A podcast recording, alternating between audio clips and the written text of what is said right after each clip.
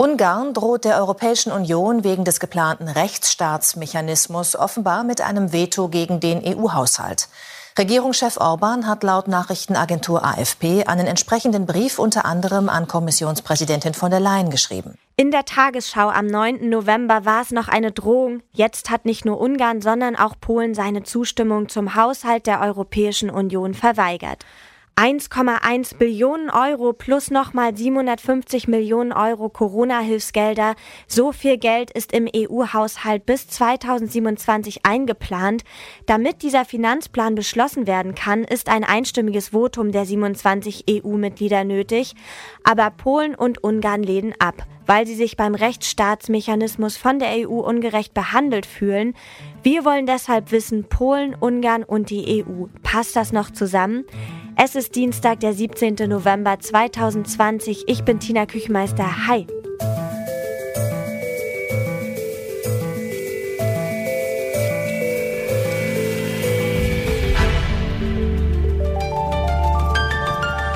Zurück zum Thema. Die EU ist in den letzten Jahren durch viele Krisen gegangen. Wirtschaftskrise, Flüchtlingskrise, Brexit-Krise. Man könnte fast von einer Dauerkrise sprechen. Nun droht eine neue. Zwischen Polen und Ungarn auf der einen Seite und den übrigen EU-Mitgliedstaaten auf der anderen. Die EU-Kommission kritisiert seit Jahren, dass Polen und Ungarn rechtsstaatliche Prinzipien nicht einhalten und hat auch bereits Sanktionen angesetzt. Dabei geht es zum Beispiel um die Justizreform in Polen, durch die die Meinungsfreiheit von Richtern und Richterinnen immer stärker durch die Regierung eingeschränkt wird. Einige Monate lang konnte der ungarische Regierungschef Orban sogar ohne Parlament regieren. Mit den Grundsätzen der EU hat das wenig zu tun. Und darum wurde beschlossen, dass Ungarn und Polen in Zukunft sanktioniert werden sollen. Das ist der sogenannte EU-Rechtsstaatsmechanismus. Polen und Ungarn halten dagegen und verweigern ihre Zustimmung zum Finanzplan. In Zukunft soll der Rechtsstaat nämlich an finanzielle Unterstützung gekoppelt sein. Harte Fronten also innerhalb der sogenannten Wertegemeinschaft. Den EU-Experten Florian Eder vom Magazin Politico habe ich gefragt, wie die Situation in Brüssel gerade aussieht.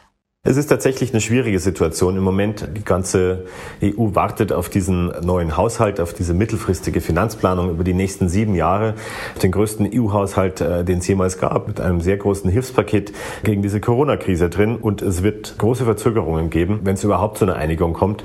Im Moment ist die Aufregung noch sehr groß und die Ratlosigkeit sehr groß, ob es zu irgendeiner Lösung kommen kann. Normalerweise ist man äh, nicht schlecht hier in Brüssel, ähm, darin gesichtswahrende Lösungen zu finden. Aber wenn man hier mit Diplomaten spricht und, äh, und Beamten, dann fällt es vielen schwer, äh, sich eine Lösung auszumalen aus dieser relativ ausweglosen Situation. Polen und Ungarn, die brauchen ja die Gelder der EU.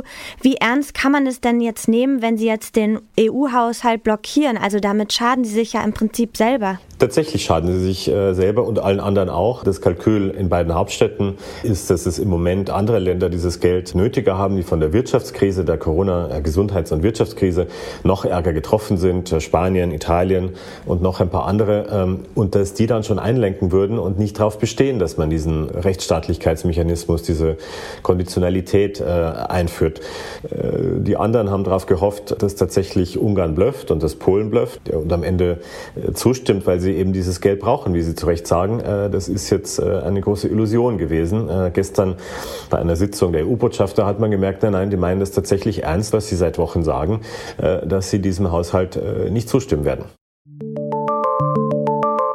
Lucia Puttrich ist Europaministerin in Hessen und Mitglied im Bundesvorstand der CDU. Sie ist der Meinung, die EU dürfe sich nicht über einzelne Mitgliedstaaten hinwegsetzen. Das sei in Bezug auf den Rechtsstaatsmechanismus aber passiert. Und ich habe sie gefragt, wo der Fehler liegt. Wenn Bedingungen verändert werden, ohne dabei eine Einstimmigkeit zu haben, dann ist das Ganze auf einen Dissens ausgelegt.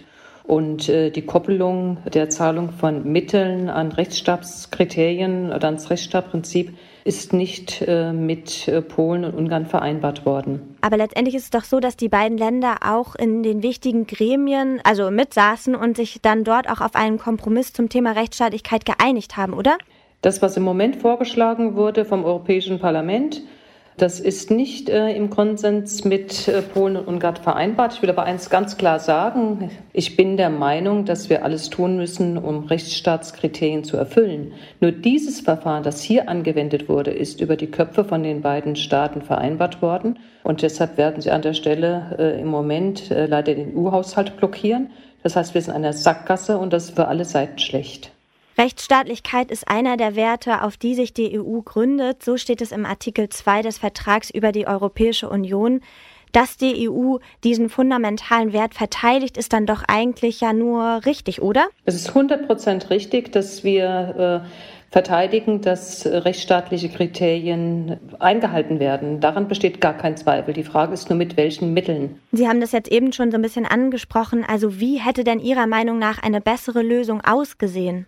Man kann das Thema Rechtsstaatlichkeit nicht mit dem EU-Haushalt koppeln, meines Erachtens, sondern muss es voneinander lösen.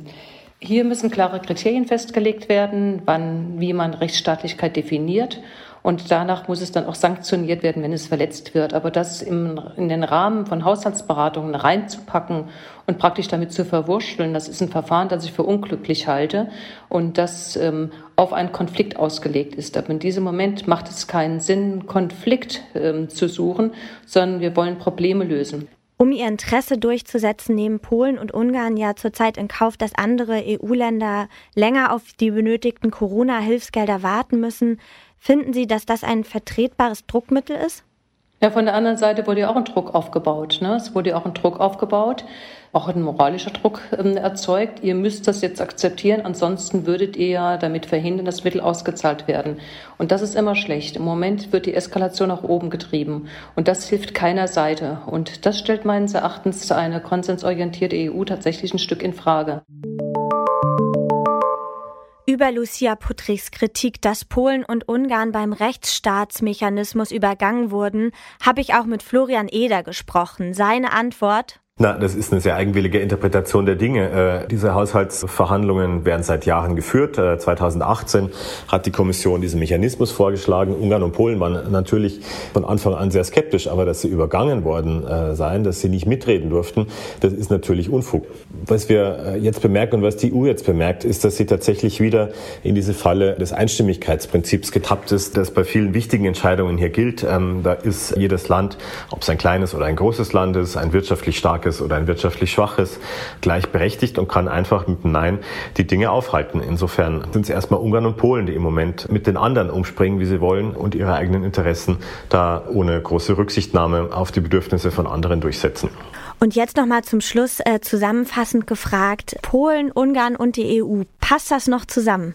Bisher hat man aus beiden Ländern noch nicht eine Bewegung äh, gesehen, die ähnlich wie in Großbritannien zu einer Abspaltung wäre, für einen Austritt aus der EU. Das Argument war tatsächlich oft und lange, äh, wir brauchen die EU, auch in Polen äh, und in Ungarn, tatsächlich auch, weil ein Haufen Geld aus Brüssel überwiesen wird an die beiden Länder. Das ist jetzt ein erstes Mal, wo beide sagen, es ist uns jetzt erstmal egal, wir können auch ohne. Das wird bestimmt noch Folgen haben, die jetzt über die aktuelle Krise hinausgehen. Polen, Ungarn und die übrige EU, ob das in Zukunft noch zusammengeht, das habe ich auch Lucia Puttrich gefragt. Wir müssen alles dafür tun, dass es zusammenpasst. Wir haben uns gemeinsam dazu entschlossen, dass diese Staaten Mitglieder der EU werden. Das waren politische und wirtschaftliche Gründe. Die gelten nach wie vor. Wir wissen, dass wir gemeinsam stärker sind. Wir wissen, dass wir in einer EU auf die Herausforderungen der Welt gemeinsam bessere Antworten geben können. Und wir müssen gucken, dass wir wieder mehr zueinander finden, statt dass wir auseinanderdriften. Die Europäische Union steckt in einer Sackgasse. Ein Kompromiss wäre dringend nötig und der Konflikt wird am Ende vielleicht zeigen, wie wichtig es der EU ist, auch eine Wertegemeinschaft und nicht nur eine Wirtschaftsunion zu sein. Und wir werden wohl sehen, wie abhängig Polen und Ungarn von den Finanzmitteln der EU ist. Sicher ist aber, diese Verhandlung sollte nicht auf Kosten der Länder ausgetragen werden, die von Corona extrem betroffen sind. Für die gibt es durch die Blockade so schnell nämlich erstmal keine Gelder. Das war's für heute. An dieser Folge mitgearbeitet haben Alea Rentmeister, Luisa Heinrich, Charlotte Nate und Andreas Popella. Chefin vom Dienst war Gina Enslin und ich bin Tina Küchenmeister. Tschüss, macht's gut. Zurück zum Thema vom Podcast Radio Detektor FM.